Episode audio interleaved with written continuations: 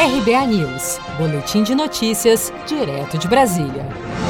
O Brasil registrou até esta terça-feira, 11 de agosto, 3.109.630 casos confirmados de contaminação pelo novo coronavírus e 103.026 mortes em decorrência da doença, de acordo com o boletim epidemiológico divulgado pelo Ministério da Saúde. Apenas nas últimas 24 horas entraram para o balanço mais 52.160 pessoas diagnosticadas com a Covid-19 e 1.274 novos óbitos. De acordo com a pasta, 2.243.124 brasileiros já se recuperaram e 763.480 continuam em acompanhamento. São Paulo continua sendo o estado mais afetado pela pandemia no país, com 639.562 casos e 25.571 óbitos, seguido da Bahia, Ceará, Rio de Janeiro, Pará e Minas Gerais.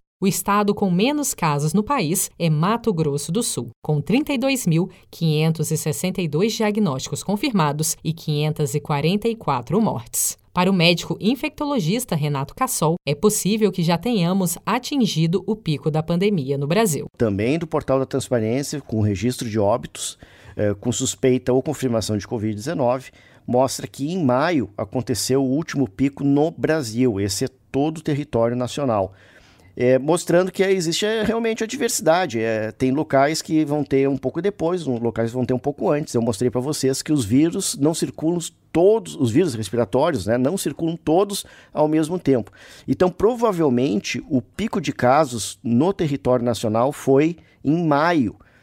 Então, bem interessante. É, tudo indica pelo aquilo que nós sabemos de outros vírus, especulando para o coronavírus, para a Covid-19, que nós estamos saindo do pico e o vírus deve é, diminuir a sua circulação naturalmente, como aconteceu na Europa. Vocês lembram aquele, aqueles casos de número de óbitos eh, na Itália e na França, onde teve aquelas restrições todas de lockdown e tudo mais?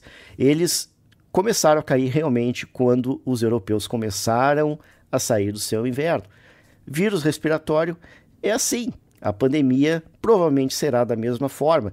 Nós zeraremos o número de casos? Não, mas eles provavelmente diminuirão bastante. Atualmente, o Brasil é o segundo maior epicentro da Covid-19 no mundo, atrás apenas dos Estados Unidos, que tem cerca de 5 milhões de infectados e mais de 163 mil mortes pela doença.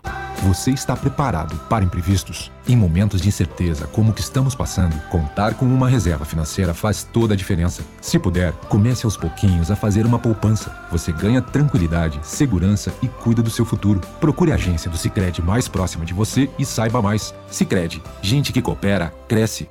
Com produção de Felipe Andrade de Brasília, Daniele Vaz.